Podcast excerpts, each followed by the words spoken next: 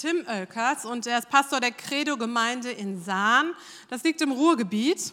Und er ist nicht nur leidenschaftlicher Evangelist, sondern auch sechsfacher Vater und ein richtig humorvoller, packender Kommunikator, wie ihr gleich erleben werdet. Und Tim, ich freue mich, dich jetzt hier zu mir nach vorne zu bitten und ich würde dich gerne noch segnen, einfach, bevor du uns einfach noch mehr teilst, was auf deinem Herzen ist.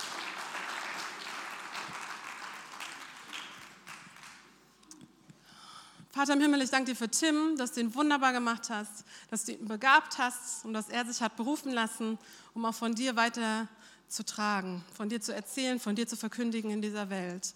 Und wir segnen ihn jetzt für diese Predigt und dass du ihn durch ihn sprichst, dass dein Geist jetzt fließen darf. In Jesu Namen. Amen. Ja, sechs Kinder, manche waren ganz erstaunt. Es hat sich so angesammelt mit der Zeit. Manchmal sage ich, weiß auch nicht, wie das passieren konnte. Dann sagen andere, naja, das könnte der Grund gewesen sein. Naja, also, wenn ich zu jungen Leuten reden darf ähm, und äh, gerade zu jungen Männern, dann sage ich immer zu ihnen, also es gibt zwei richtig Top-Entscheidungen, die du in deinem Leben treffen kannst. Die erste, das ist die wichtigste. Folge Jesus so früh wie möglich nach. Amen. Also sei nicht so blöd wie ich, sage ich dann immer. Ich habe erst mit 24 Jahren angefangen, Jesus nachzufolgen. Vorher habe ich nicht einen Fuß in die Kirche gesetzt. Also das ist Top 1 das Wichtigste. Und das Zweite, was richtig schlaue Entscheidung ist, wenn du eine Frau aus Hohenlohe heiratest, da kannst du nichts mit verkehrt machen. Also, weil meine Frau ist nämlich eine waschechte Hohenloherin. Halleluja. Ja, ich habe mir gedacht, genau, ich dachte, da kommt ein bisschen mehr Applaus. Aber ist okay. Vielleicht sind, also Vielleicht sind ja manche auch ein bisschen skeptisch, aber ich habe gedacht, ich erzähle das mal, dass ich so ein bisschen Vorschusslorbeeren habe und komme noch einen drauf. Meine Schwiegereltern sind nämlich heute auch noch da. Vielen Dank, das ist eine Riesenehre für mich. Also seid auch nachher nett zu mir, wenn ich hier fertig bin, äh, zu euch zu predigen. Ähm, ich bin die letzten zwei Tage schon hier gewesen und vorgestern Nacht bin ich um, morgens bin ich um 5.30 Uhr aufgewacht, warum auch immer. Das aber nur getoppt von heute früh um 4.30 Uhr, wo ich aufgewacht bin. Warum auch immer, vielleicht ist das in Hohenlose üblich, das weiß ich jetzt noch nicht. Auf jeden Fall um 6 Uhr piepte mein Handy. Habe ich raufgeguckt, ein Gemeindemitglied und eine Frau schrieb mir, Tim, ich habe seit Tagen den Eindruck, ich soll dir was sagen von Gott. Und sie schrieb mir und sie hat gesagt, ich habe den Eindruck, ich soll dir sagen, das, was Gott dir die Woche über aufs Herz gelegt hat, sagt das. Und ich habe diese Ermutigung echt gebraucht, weil ich so zwischendurch dachte auf der Fahrt her, was soll ich euch als Gemeinde sagen? Und jetzt sage ich euch einfach das, was Gott mir aufs Herz gelegt hat. Und ich möchte euch zwei Dinge sagen, einleitend, etwas, bevor ich in die Predigt einsteige, zu euch als Gemeinde, von dem ich denke, dass Gott möchte, dass das ausgesprochen ist. Wenn das nachher nicht stimmt, können ja eure beiden Pastoren nächste Woche das revidieren hier vorne auf der Bühne, aber ich sage das jetzt erstmal. Das erste ist, hattest du den Eindruck, dass Gott fragt, und jetzt? C.G. Schwabach. Und jetzt? Man, man, man fährt hierher und man denkt so als Pastor, das ist eine tolle Kirche. Über Jahre schon, tolle Entwicklung. Er, als ich das erste Mal hier war, das noch, war noch oben im kleinen Saal. Weiß nicht, da war ich Bibelschule auf der Bibelschule Kirchberg, hierher gefahren zum Lobpreisamt, habe ich gestern schon Daniel erzählt. Gerappelt voll, der ganze kleine Saal und Uwe Maurichat in his best. Ich kann euch sagen, Vollgas mit Mikrofon durch den Mittelgang.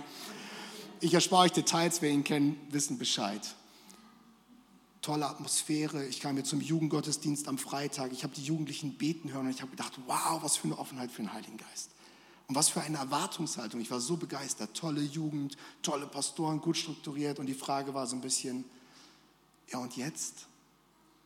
Und jetzt? Seid ihr als Gemeinde schon zufrieden vielleicht? Oder kommt da noch etwas? Habt ihr eine Erwartungshaltung? Und mein Eindruck war, dass Gott sagt, habt eine apostolische Grundhaltung. Ich hatte heute Morgen fünf Stunden Zeit, darüber nachzudenken, wie ich das benenne. Habt eine apostolische Grundhaltung. Wisst ihr, was das bedeutet? Ich glaube, eine apostolische Grundhaltung unter anderem ist zu sagen, weißt du, was wir haben? Gar nichts. Nichts. Was haben wir schon erreicht? Was haben wir schon geschafft? Was haben wir schon getan? Und das sage ich zu einer reifen Gemeinde. Zu einer kleinen Gemeinde, wo ich herkomme, würde ich das nicht sagen. Die würden gleich eine Panikattacke kriegen, wenn ich sage, wir haben noch nichts erreicht. Aber ihr wisst, glaube ich, was ich meine. Seid demütig vor Gott und sagt Gott, wer sind wir, was haben wir erreicht? Weil ich glaube, wenn wir so eine demütige Grundhaltung haben, dann kann Gott da nochmal ganz neu raufbauen. Habt so eine apostolische Grundhaltung. Ich weiß gleich ein schweres Wort hier zum Start, wird gleich aber noch ein bisschen lustiger, wartet mal ab. Also, erwartet noch, was kommt. Und das Zweite, was Gott mir aufs Herz gelegt hat, Das ging um Daniel. Und ich glaube, das, was Gott mir aufs Herz gelegt hat, ist gar nicht für ihn. Ich habe ihm das gestern schon gesagt. Ich glaube, das ist für euch. Was soll er denn jetzt machen? Also er hat jetzt vielleicht nur was über ihn gesagt, ich hätte auch über anderen Leiter was sagen. Was soll er jetzt machen? Wenn es für euch als Gemeinde geht, ganz ehrlich, mein Eindruck war, setzt ihn frei. Alles, was jetzt weiterkommt, alle Veränderungen, alle Weiterentwicklungen, das wird nur funktionieren durch Veränderungen auf allen Ebenen. Setzt ihn frei. Schafft den Raum, dass er das anleiten und führen und leiten kann, was vielleicht noch ansteht für euch als Gemeinde. Das war so ein Eindruck, wollte ich euch gern äh, einleiten, mitgehen. Jetzt sind schon alle platt, nicht? Haben wir gar nicht angefangen mit der Predigt. So, also Halleluja, danke Jesus. Jetzt geht das weiter. Grüße soll ich euch ausrichten von Christian und Christina Bogner. Ich weiß nicht, ob manche sie kennen. Daniel hat die beiden, glaube ich, getraut. Denn ihr als Gemeinde ihr unterstützt uns nicht nur in Gelsenkirchen, wo ich auch Pastor bin, in einem Gemeindegründungsprojekt. Nein, ihr habt uns auch noch Leute mitgeschickt, die aus Süddeutschland da hochgezogen sind und gesagt haben, wir wollen mit euch zusammen Kirche bauen. Und Christian und Christina gehören dazu. Christian war hier Mitglied in der Gemeinde. Ein paar Leute habe ich auch schon getroffen, die ihn kennen und die helfen uns da tatkräftig mit. Und Christian hat sogar im letzten halben Jahr die ersten drei Predigten bei uns gehalten. Halleluja, wer hätte das gedacht? Ja, ja, da staut man. Genau, und ich soll euch schöne Grüße ausrichten. Und ich bin heute Morgen natürlich da, um euch auch Danke zu sagen. Weil ihr als Gemeinde, manche wissen das vielleicht auch gar nicht, die Gäste wissen das nicht, ihr als Gemeinde, ihr unterstützt uns als Kirche 62 in Gelsenkirchen auch finanziell. Ich war neun Jahre lang Pastor in Mülheim-Sahn, das ist eher so ein gut betuchter Stadtteil. Und dann ist mein Kollege in Gelsenkirchen ausgefallen und es kam die Frage, Tim, kannst du nicht einspringen? Es war eine alte Kirche, die hat man geschlossen, dann ist man neu gestartet 2017 mit einem kleinen Team von 12 bis 15 Leuten und dann saß man da so zusammen und dann war die Frage, wie geht es weiter und wenn man mal nicht weiter weiß, dann gründet man einen Arbeitskreis. Nein, da ruft man Tim Oelkers an und dann komme ich da und mische ein bisschen den Laden auf, das habe ich auch gemacht die letzten zwei Jahre und heute bin ich da, um euch Danke zu sagen. Euch Danke zu sagen dafür, dass jedes Investment sich wirklich gelohnt hat. Das werde ich gleich nochmal sagen und das ist wirklich ganz große Klasse. Gelsenkirchen hat es wirklich notwendig. Das hier ist ja so ein bisschen, würde man vielleicht sagen, frommes Eck. In Gelsenkirchen ist das nicht so. In Gelsenkirchen sind wahrscheinlich noch mehr Kirchen geschlossen worden in den letzten Jahrzehnten als woanders an irgendwelchen Punkten in Deutschland. Gelsenkirchen ist absolut geprägt durch einen Atheismus, durch Multikulti, durch eine hohe Arbeitslosenzahl. Und wir haben es wirklich nötig, dass man uns unterstützt und es ist gar nicht leichter, Kirche zu bauen. Aber ich habe Gott auf Knien um Vergebung gebeten, dass ich immer wieder gesagt habe, Gelsenkirchen, das ist doch schwierig. Hey, für meinen Gott ist gar nichts schwierig. Für unseren Gott ist gar nichts schwierig. Wenn Deutsche mir erzählen, Deutschland, ist ja ein harter Boden für das Evangelium. Was ist das für ein Quatsch? Was ist harter Boden für meinen Gott? Achso, ich bin noch gar nicht in der Predigt. Also, Nein, der Jesus kann alles machen, auch in Gelsenkirchen. Und wisst ihr, wie ich da hingeraten bin nach Gelsenkirchen? Nicht freiwillig. Ja, ich komme aus Norddeutschland eigentlich zwischen äh, Bremen und Hannover, da ist schön. Wenn ich da in Supermarkt, wenn ich da in den Supermarkt gehe an der Kasse, habe ich immer gleich das Gefühl, ich bin mit der Verkäuferin so, als würde ich sie schon Jahre kennen. Ihr kennt das, wenn ihr in ihr Heimat kommt. Meine Frau kommt aus Hohenlohe. Ganz ehrlich, hier ist schön wenn ich morgens hier mit dem Auto hergefahren bin, habe ich erstmal ein paar Fotos geschossen, wie die Sonne über Hohenlohe aufgeht, so das neue Jerusalem und so. Also hier ist so richtig schön, hier will man sein, aber im Ruhrgebiet doch nicht. Wer geht denn da freiwillig hin? Meine Kinder wachsen quasi ohne ihre Großeltern auf, obwohl sie welche haben. Weißt du warum? Weil Jesus uns gesagt hat, geh. Weil Jesus uns gesagt hat, geh weil es der Tag gab in meinem Leben, wo ich auf die Knie gegangen bin vor meinem Bett und zu Jesus gesagt habe, wenn das stimmt, wenn das stimmt, was in der Bibel steht, wenn das stimmt, was die Menschen in der Kirchengeschichte 2000 Jahre erlebt haben, dann kann ich nicht leben wie vorher. Dann gehört alles dir. Jede Entscheidung meines Lebens. Ich wusste nicht so ganz, was da auf mich zukommt, aber naja gut, jetzt stehe ich hier. Nicht? Also dann landet man halt auch mal im Ruhrgebiet, aber Ruhrgebiet hat auch schöne Ecken, das kann ich euch versprechen. Das ist nicht mehr das Ruhrgebiet von früher. Ich habe die Predigt heute genannt, die PS müssen auf die Straße. Also hier können wir die erste Folie anschmeißen, die PS müssen auf die Straße. Kleines Foto im Hintergrund von der Lobpreiszeit, die wir hatten vor ein paar Jahren. Die PS müssen auf die Straße, weil das ist wahrscheinlich so ein Kernanliegen von mir für die deutsche Kirche. Die deutsche Kirche, die ist ja völlig voll gestopft und ausgerüstet. Wir haben weiß nicht wie viele Bibeln, wir haben weiß nicht wie viele theologische Ausbildungsstätten, wir haben Spitzenlobpreis, wir haben Missionare weltweit ausgesendet, wir haben Finanzmöglichkeiten, wir sind am Zahn der Zeit, tolle Leute, die Kirchen leiten. Und die Wahrheit ist doch, es kommen so wenig Menschen in Deutschland zum Glauben an Jesus. Man hat das Gefühl, dass der Glaube immer weniger an Relevanz gewinnt. Und wenn ihr mit Menschen im Gespräch seid über Gott, dann merkt ihr vielleicht, naja Gott, was soll ich damit? Denn und obwohl wir so viel haben, haben wir doch manches nicht. Und ich glaube, es ist jetzt wirklich Zeit, die PS auf die Straße zu bringen. Seid ihr dabei, PS auf die Straße bringen? Ich hoffe, ihr seid dabei. Die Frage ist, was muss sich verändern? So, also ein paar haben schon genug, ja, ich könnte mir schon, vielleicht bin ich dabei, ich muss mal gucken, ob ich Zeit habe. Also, die PS müssen auf die Straße und die Frage ist ja, ja wie denn?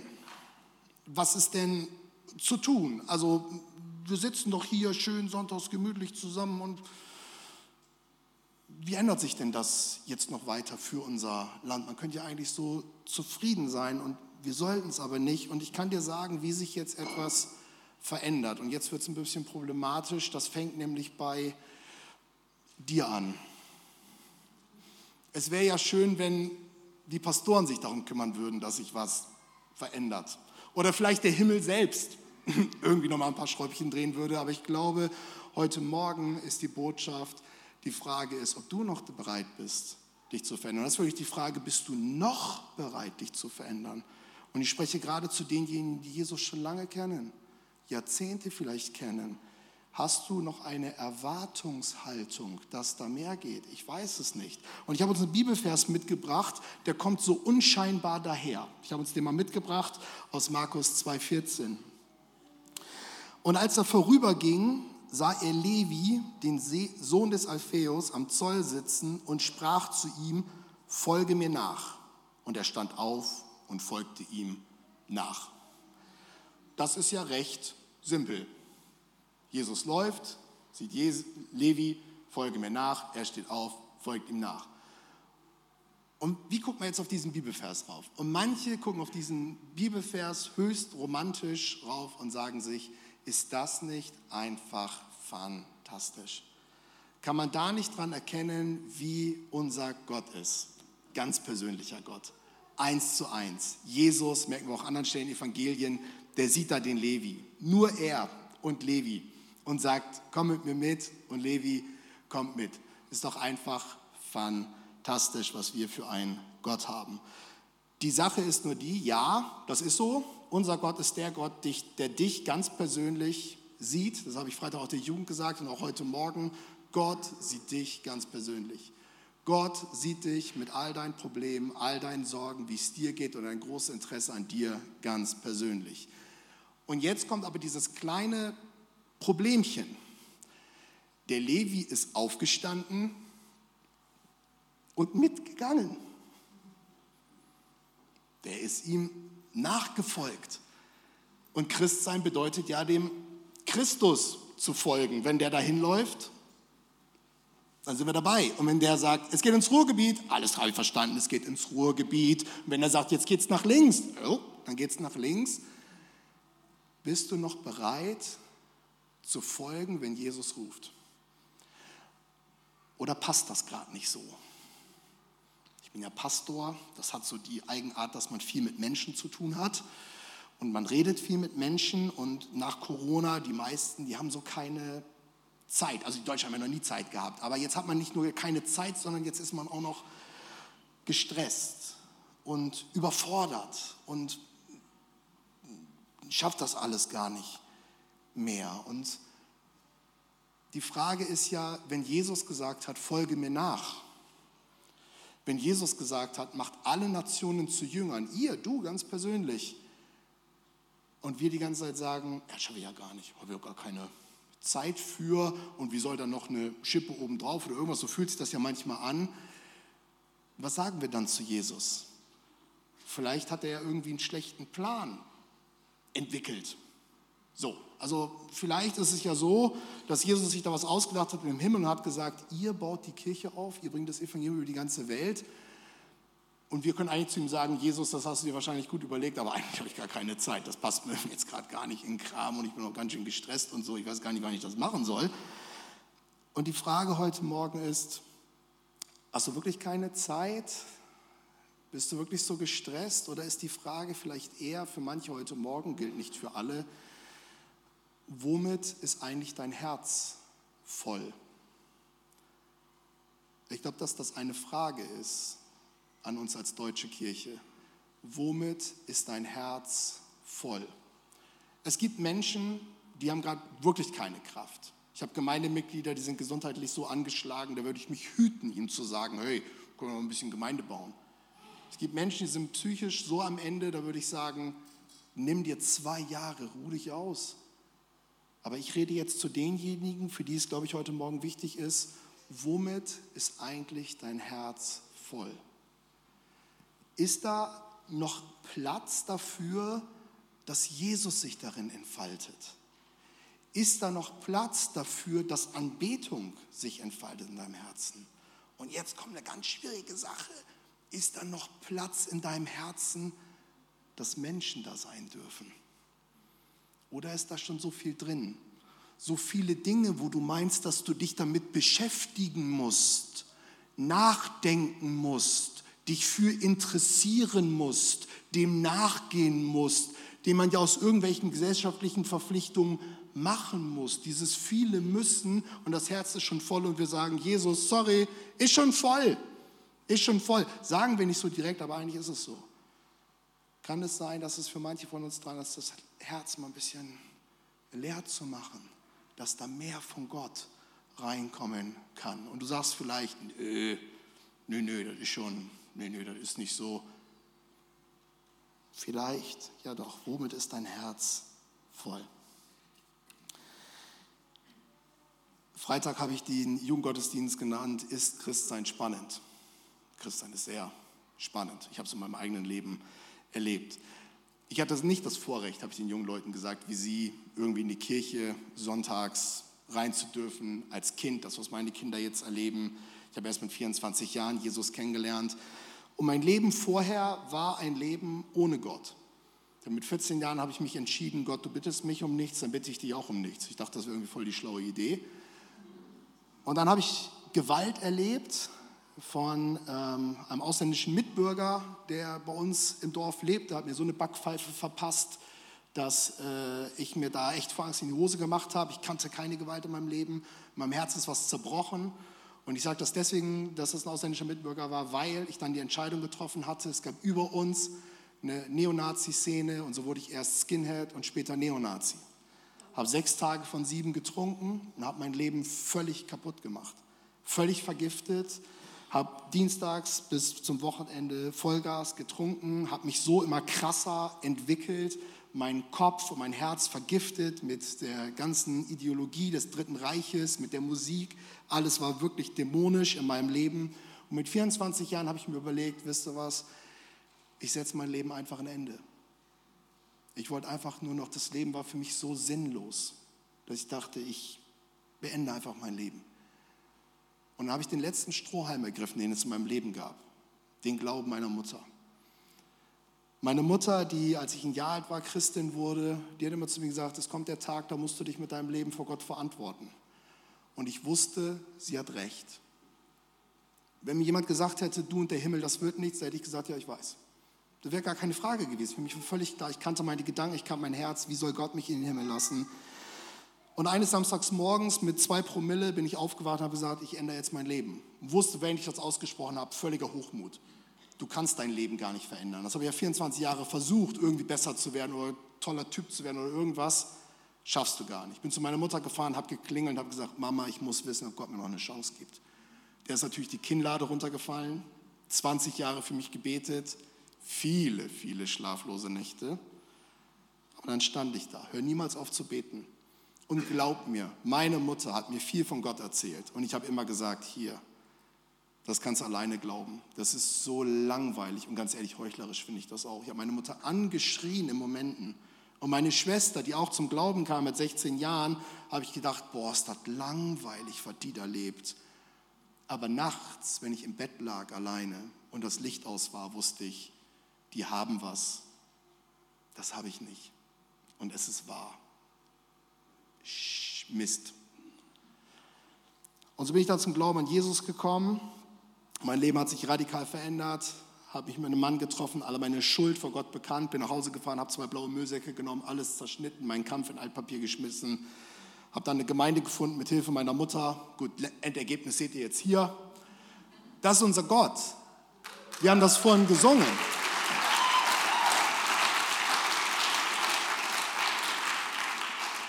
Wir haben das vorhin schon gesungen, dass, dass, dass Gott in Finsternis kommt. Ich stehe hier vorne, um zu bezeugen, das ist nicht daher gesungen und eventuell möglich, ich habe es in meinem eigenen Leben erlebt. Und unser Gott ist so krass, ich wollte nur Vergebung haben. Und auf einmal begegnet mir ein Gott, der mich auch noch liebt. Da muss er erstmal mit klarkommen. Habe gar nicht mitgerechnet, das war gar nicht auf meinem Schirm. Und auf einmal liebt er dich und auf einmal macht er mit dir weiter. Auf einmal stellt er dich da auf zwei Beine und stellt dich wieder her und heilt dich. Und dann ist dem das noch nicht genug. Dann richtet er dich auch noch so auf, dass er dich beruft zu höheren Aufgaben. So ist unser Gott. Und soll ich dir was sagen? Das Gottesbild, so wie unser Gott ist, ein lebendiger Gott, viele Deutsche wissen das nicht. Viele haben von Kirche irgendwie eine Vorstellung von, was weiß ich was für ein Verein. Kulturtruppe, keine Ahnung, Musikverein, was weiß ich. Wir haben einen lebendigen Gott. Weißt du, was du brauchst? Du brauchst den lebendigen Gott, den wahrhaftigen Gott. Das ist der, den du brauchst. Ich habe letzte Woche mit einer Frau zusammen in einer kleinen Gruppe gesessen und ich kannte sie schon eine Weile, aber ich kannte ihre Geschichte nicht. Die hatte vor über 20 Jahren hatte sie eine ganz schlimme Zeit, ganz, ganz schlimm. Sie hat gesagt, ich habe auf dem Boden gelegen und geschrien, sagt sie, geschrien über Tage zu Gott, du musst mir Antwort geben. Ich sage, und dann? Und dann kam Jesus in den Raum. Wahrhaftig, ihr ganzes Wohnzimmer erfüllt von der Herrlichkeit Gottes. Ich saß da. Eine Begegnung mit Gott kann dein ganzes Leben verändern. Du brauchst den lebendigen Gott. Und diesen lebendigen Gott bringen wir nach Gelsenkirchen und danke dafür, ihr helft dafür mit, mit eurer finanziellen Unterstützung. Ich bin vor zwei Jahren dahin gekommen, 12, 15 Leute. Und ich muss mir jetzt nichts aus den Fingern saugen, um euch zu berichten, dass da wirklich was passiert. Also ich, das ist jetzt keine Erfindung. Wir durften in den zwei Jahren erleben, wie aus dieser kleinen Truppe jetzt so ein Sonntagsgottesdienst von vielleicht, sagen wir mal, 40, 50 Leuten geworden ist. Aber das ist ja nicht das Wesentliche.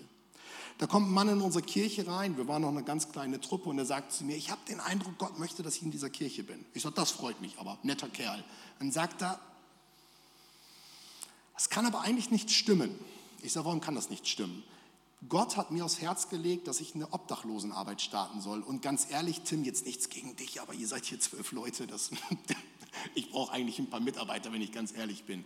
Und ich sage zu ihm, du, von den zwölf haben das neun Leute auch auf dem Herzen, haben die mir schon erzählt. Okay, komm in die Gemeinde rein, er geht nach vorne. Ich habe den Eindruck, wir sollen eine Obdachlosenarbeit starten. Viermal die Woche helfen den Obdachlosen. Dienstags arbeiten in der Kirche, ganz praktisch, dass die Leute was zu tun haben, weil wenn du im Methadon-Programm bist, dann fällt dir die Decke auf den Kopf, dann musst du beschäftigt sein, sonst fällst du zurück in deine Drogen.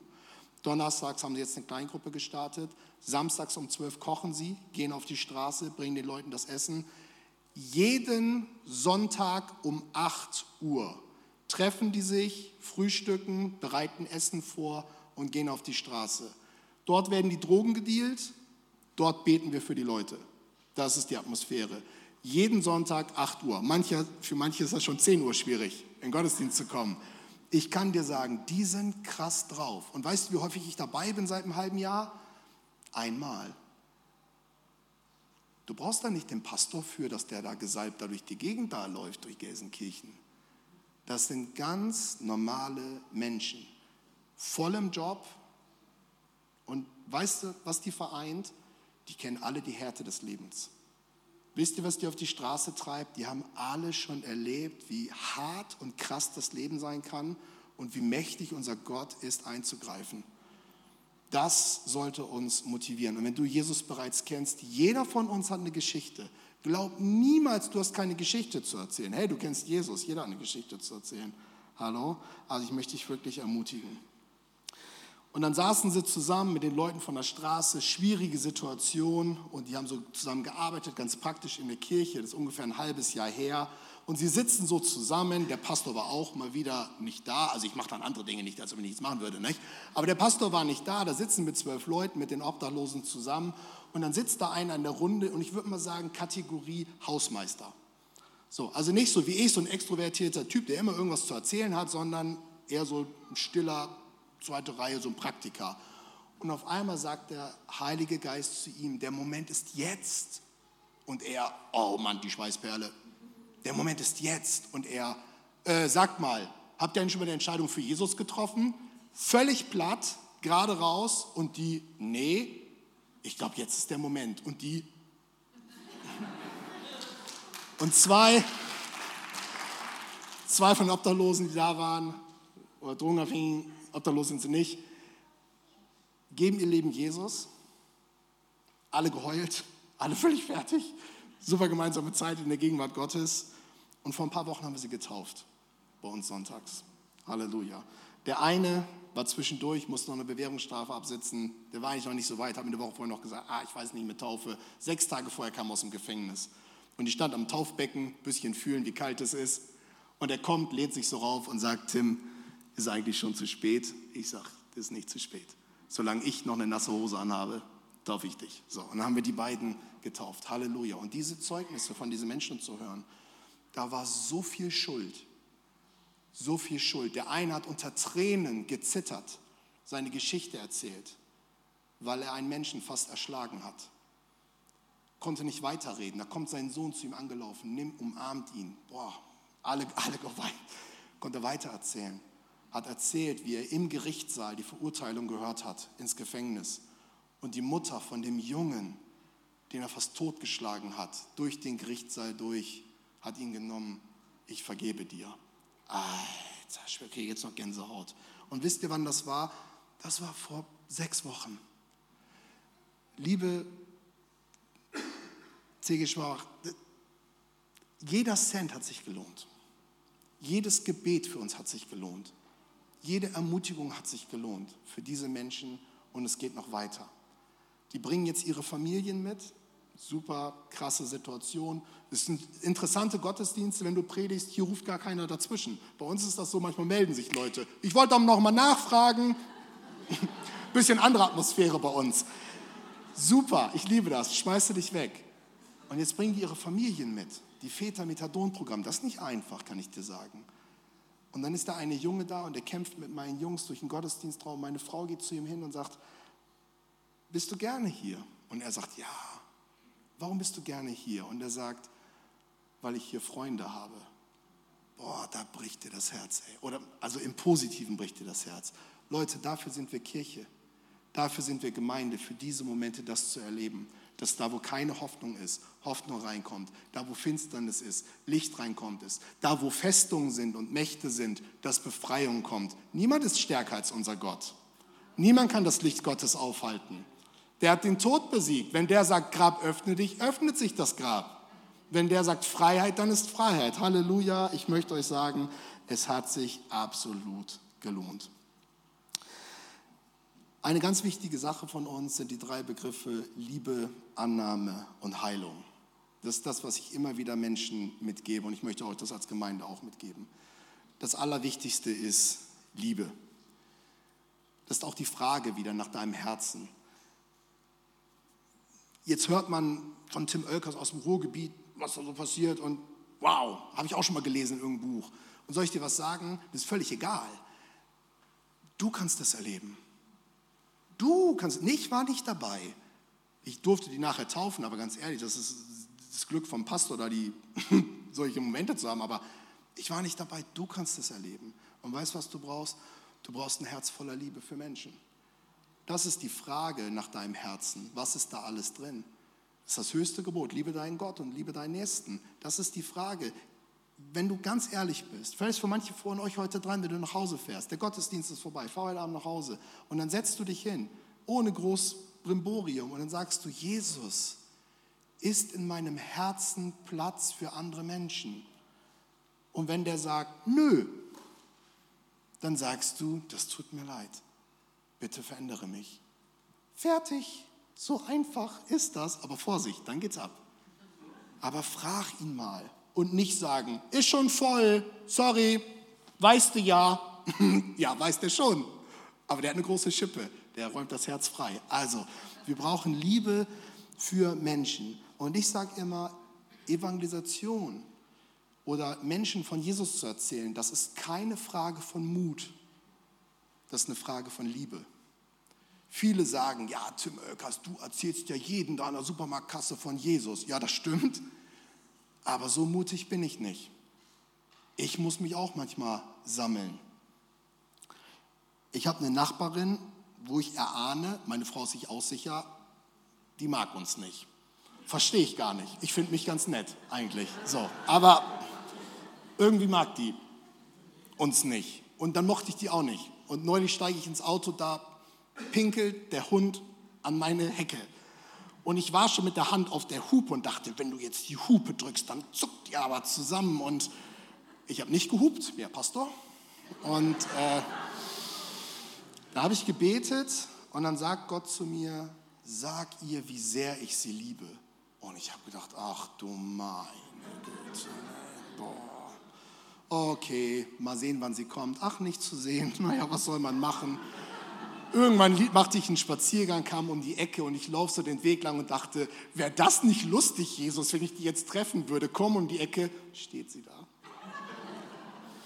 Aber ihr Mann auch, ich wusste gar nicht, dass die einen Mann hat. Oh, bin ich schnell umgedreht, habe ich gedacht, nee, jetzt rede ich nicht, der denkt bestimmt, du bist bescheuert. Vier Wochen später mache ich Gebetsspaziergang im Wald. Ich laufe und in der Ferne sehe ich eine pinke Jeanshose und ich dachte mir, diese pinke Jeanshose kennst du. Und da war nichts. Zwei Eichhörnchen und wir.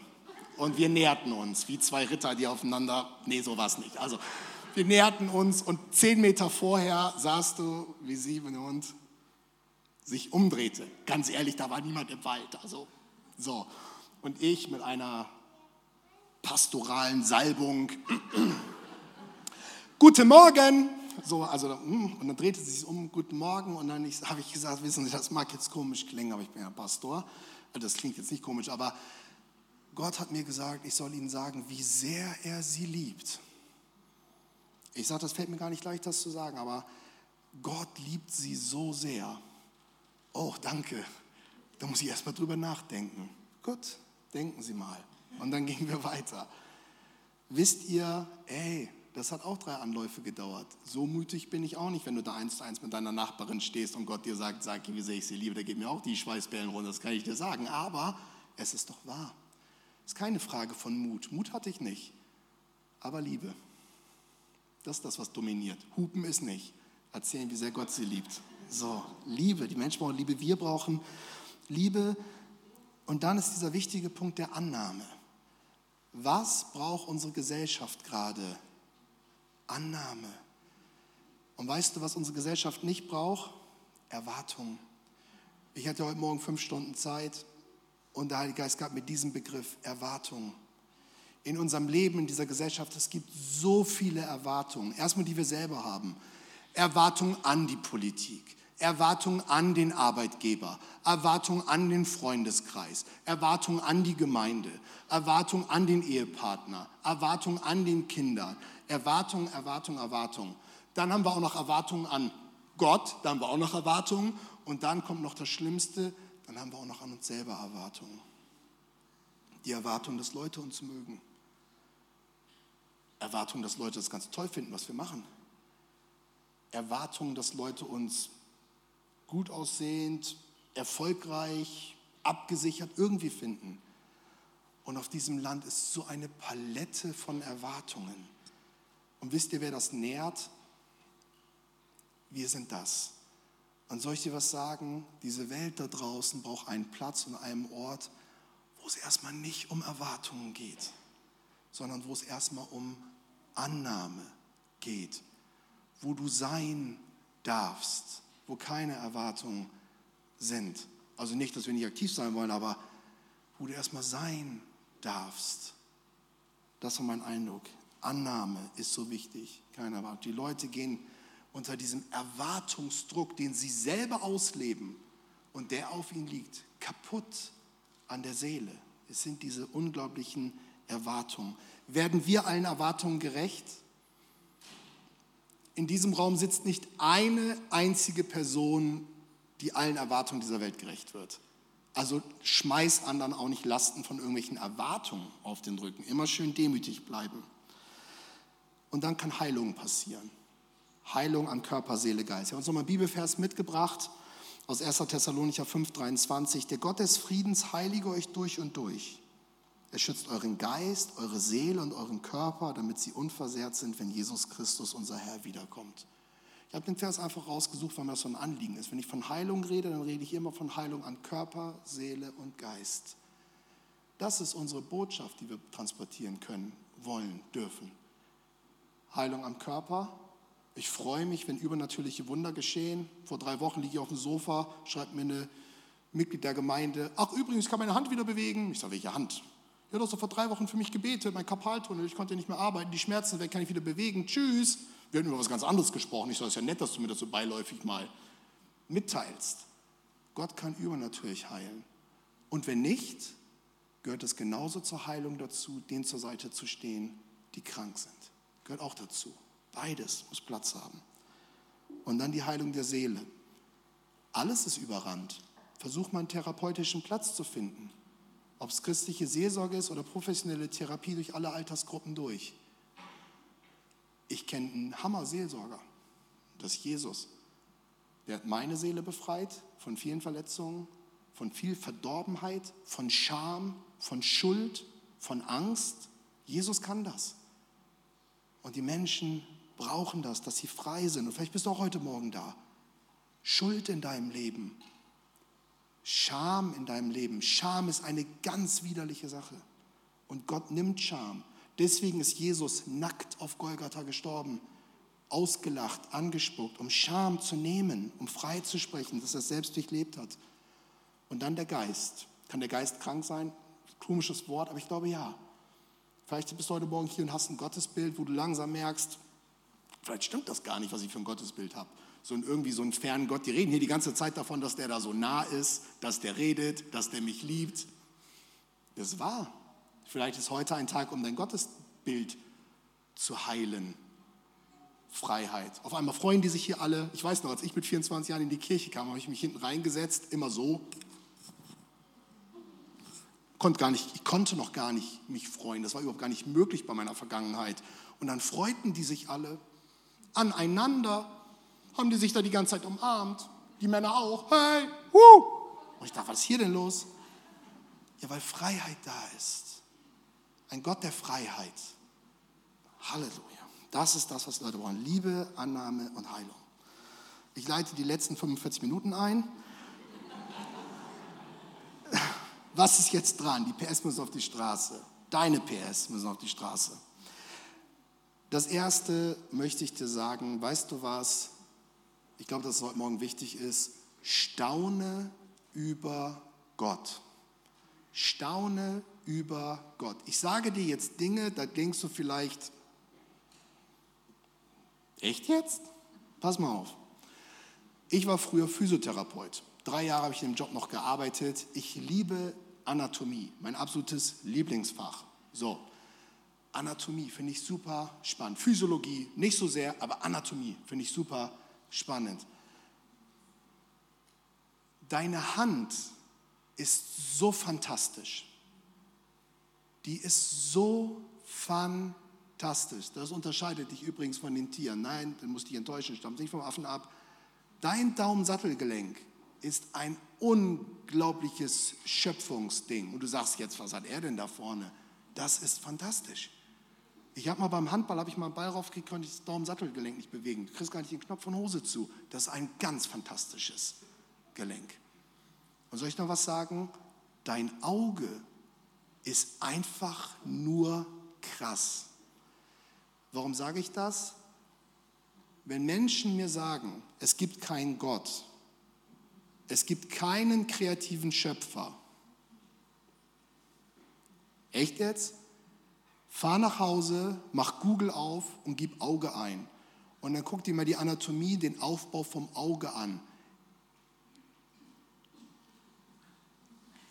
Das soll Zufall sein, dass ich dich sehen kann mit Tiefe, mit Schärfe, mit Farben, dass mein Gehirn das verarbeitet und ich mich freue, euch zu sehen. Emotionen sind entstanden durch Zufall?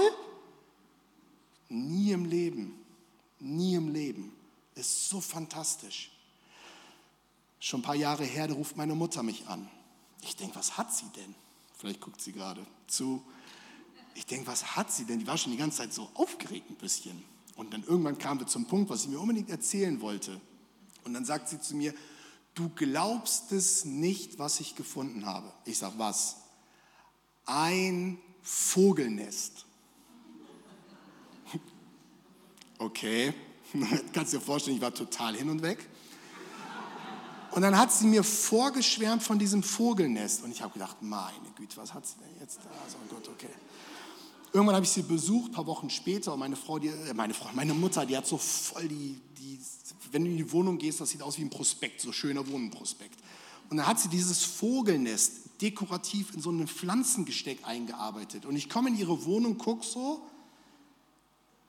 Alter, ist das krass und nimm dieses Vogelnest, das passt in meine Hand und ganz ehrlich, ich wusste, was sie meint. Ich habe noch nie gesehen, das war so rund. Und meine Mutter kommt und sagt, stell dir mal vor, wie dieser kleine Vogel diese Äste da im Kreis geflochten hat. Ganz, und da standen wir beide.